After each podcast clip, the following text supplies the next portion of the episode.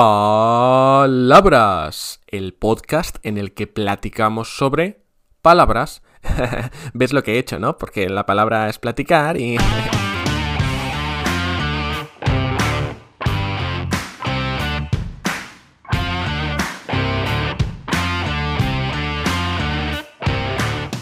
Hola, hola, ¿qué tal? ¿Cómo estás? Soy Borja Odriozola y estás escuchando un nuevo episodio de Palabras, el podcast sobre palabras, porque aquí vamos a hablar de todas las palabras que componen el español, unas 100.000 aproximadamente, y lo vamos a hacer una a una, episodio a episodio y en el orden que tú decidas.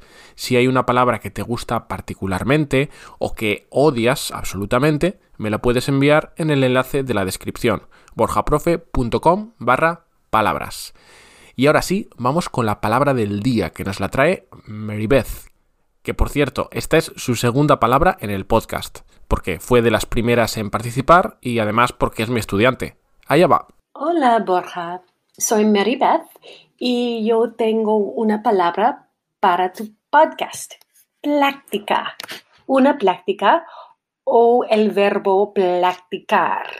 Por ejemplo, estuvimos horas practicando en el café. O yo tuve una plática con mi hija. Gracias, Borja. Adiós. Gracias a ti, Marybeth.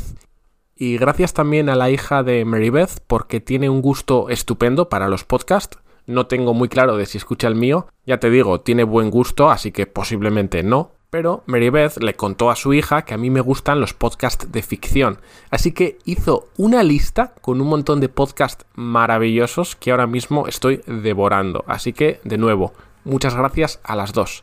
Y si quieres que te lo recomiende a ti también, pues me avisas y te mando un mensajito. Vale, vamos entonces con la palabra platicar que suena a compañía de taxis como BlaBlaCar o SocialCar, pero no tiene nada que ver. A ver, Platicar significa algo así como charlar, como tener una conversación agradable, ligera, y si estudias español de España, igual nunca has oído esta palabra, y es porque no la utilizamos, es mucho más común en América. En España una plática se asocia más a algo religioso, porque antiguamente, al menos, una plática era un discurso en el que se enseñaba la doctrina cristiana, donde se elogiaban los actos de virtud y se reprendían los vicios o las faltas de los fieles pecadores. Te estoy citando lo que dice la Real Academia. Para mí esto, la verdad, es que es bastante nuevo, porque como te digo, en España, platicar, poquito. Charlar, muchito.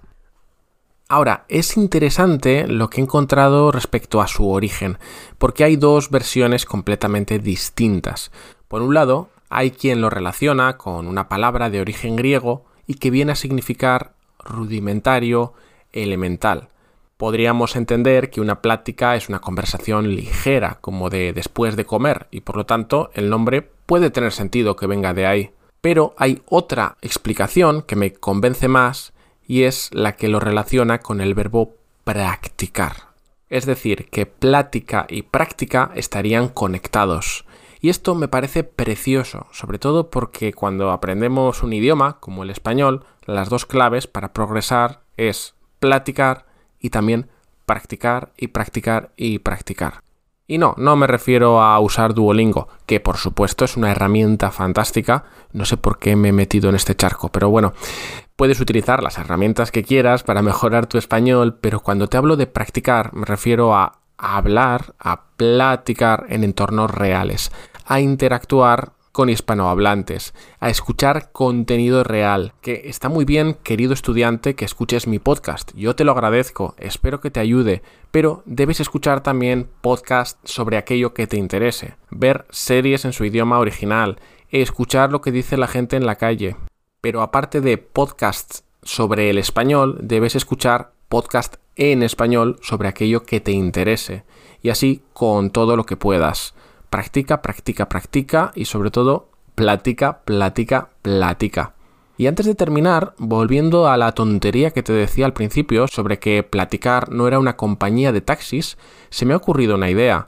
¿Y si creamos una compañía llamada Platicar que consista en lo siguiente. Taxis que van a recogerte, pero que además te dan conversación muy interesante en español durante todo el trayecto. Oye, si hay alguien interesado en invertir en esta idea, que me escriba. Y si no te interesa invertir en este futuro negocio millonario, pues no pasa nada. Igualmente te puedes suscribir a borjaprofe.com, porque al hacerlo te vas a llevar una sorpresita y además te iré informando de futuros episodios, contenidos que comparto solo con mis suscriptores, ideas chulas, chistes malos, etc. Nos escuchamos en el próximo episodio. Hasta pronto.